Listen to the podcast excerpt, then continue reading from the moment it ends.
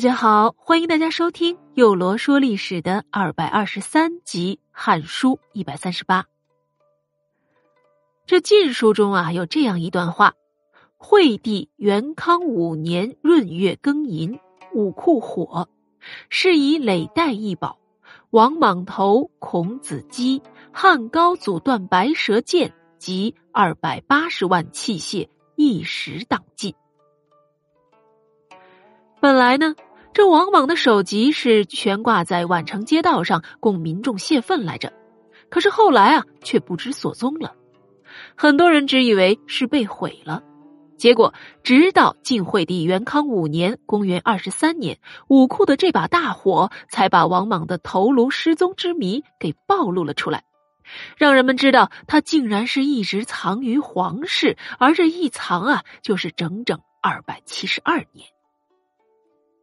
这武库呢，就是古代储藏器物的一个仓库。据《汉书高帝纪》中记载，萧何至未央宫，立东阙、北阙、前殿、武库、大仓，并且啊，还设置了武库署、武库令丞，掌藏兵器，历代传习。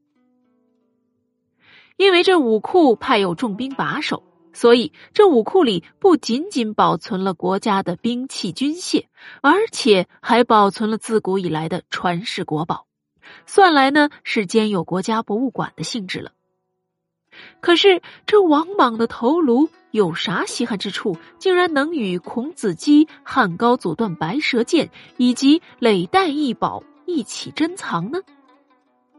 关于这点呀，有很多的说法。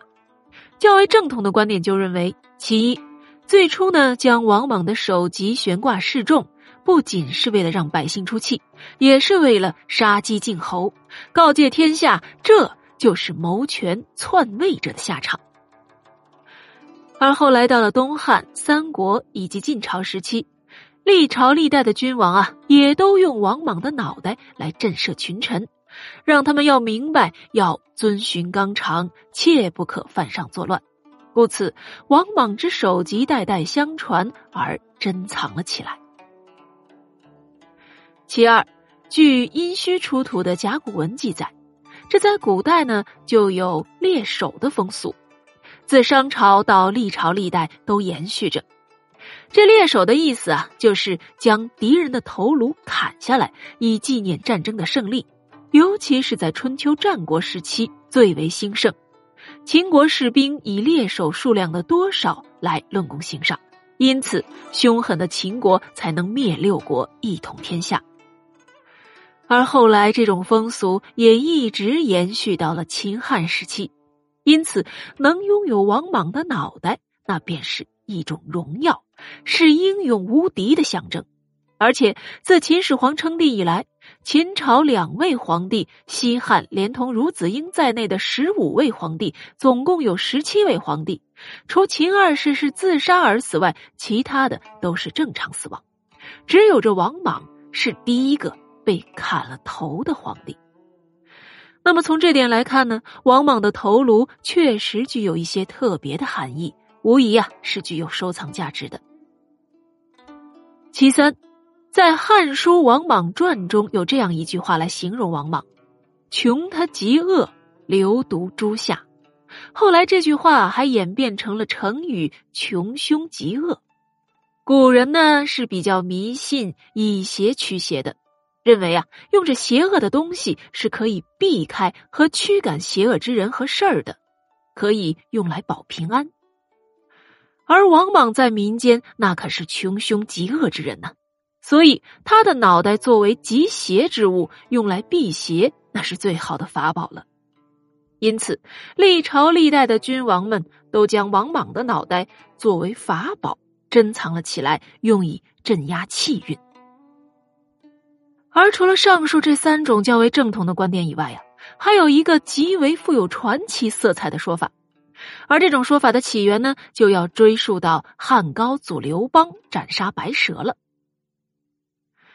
这《史记·高祖本纪》中记载，刘邦曾斩杀拦路的白蛇。幼罗呢也曾经讲过这段，具体的过程啊，咱在这里就不赘述了。当初幼罗讲到此段时呢，只是讲了《史记》中所载的部分，而这野史中的记载啊，就更精彩了。那简直就如同是一部玄幻小说。说这刘邦欲斩蛇之前，这白蛇呢还曾口吐人言，说道：“你今日所欠下的账，总有一天是要还的。你若是斩了我的头，我就要篡你的头；你若是斩了我的尾，我就要篡你的尾。”这刘邦听后，便一剑将白蛇从正中间斩为两段。而司马迁呢，也确实在《高祖本纪》中写了一句：“蛇遂分为两，尽开。”这便诞生出了一个神话故事，就叫做“高祖斩蛇，平地还命”。这神话是说啊，刘邦斩蛇后呢，早已是醉得不省人事了，倒地昏睡而去。在睡梦中啊，刘邦就梦见自己在深山之中见一白蛇来索命。口叫着“还我命来！”刘邦在梦中虚以应付白蛇，说道：“那就等到平地上再还吧。”他心想：“这白蛇看来啊，也不是等闲之辈，这在深山里恐怕不是他的对手。而到了平地上，这打不赢还不能跑吗？”可这梦醒之后，刘邦没有将这个梦放在心上。却不想梦中之言，后来果然是兑现了。西汉朝传到平地时期，这白蛇果然来索命了，他就投胎为王莽。这也巧了，这王莽啊，还就是蛇内王莽的谐音了。传说中，王莽毒杀了汉平帝，篡汉为新，应验了平地还命的说法。而巧合的是。王莽篡汉改新的公元九年，正好是己巳年，也就是蛇年，而他的成功篡位啊，也恰好将四百余年的汉朝从中间分成了两段，分为了西汉和东汉各约两百年，印证了白蛇的那句话。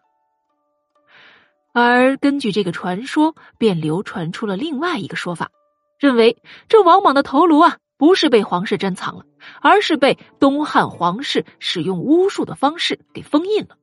而封印的原因就很简单了。古人认为，这人的灵魂呢，就是在头颅之中，将王莽的头颅封印了，也就是将他的灵魂给封印了，使他不能再转世报复了。当然，这种非常具有传奇色彩的说法，并不是正史所在。咱们大家呢，姑且就当做故事来听听好了。而王莽的头颅在二百七十二年后的晋惠帝元康五年，都还牵扯出了一桩带有神话色彩的故事。这《晋书·张华传》中同样记载了这武库失火之事，不过呢，他是这样记载的：说啊，这晋惠帝元康五年十月，武库失火，累代之宝及汉高斩蛇剑、王莽头、孔子履。尽焚烟。时张华见剑穿屋而飞，莫之所向。为何这《张华传》中要加上汉高祖斩蛇所用的佩剑穿屋而飞，不知所踪这句明显是带着神话色彩的话呢？其实啊，就是为了暗示晋惠帝失德，而国祚将不久矣。好了，咱们说完这王莽首级之谜啊，我们要继续要回到《汉书》的主线中来了。咱们来看看王莽死后忠于新式的朝臣们的结局。这扬州牧李胜于司命孔仁在山东兵败，李胜在格斗中死去，而孔仁率部投降，随即叹息道：“我听说过，吃人家的饭呐，就要为他的事业献身。”说完之后啊，就拔剑自杀而死了。而曹步监杜甫、陈定郡大尹沈毅、九将军连帅贾蒙，他们都据守着本郡不肯投降，后来都被汉军杀死了。上都郡大尹王钦和郭钦守卫京师仓，得悉王莽已死，这才投降。更始帝认为他们是有结义的，还把他们都封为了侯。太师王匡和国将哀章在洛阳投降，被送到宛城出战了。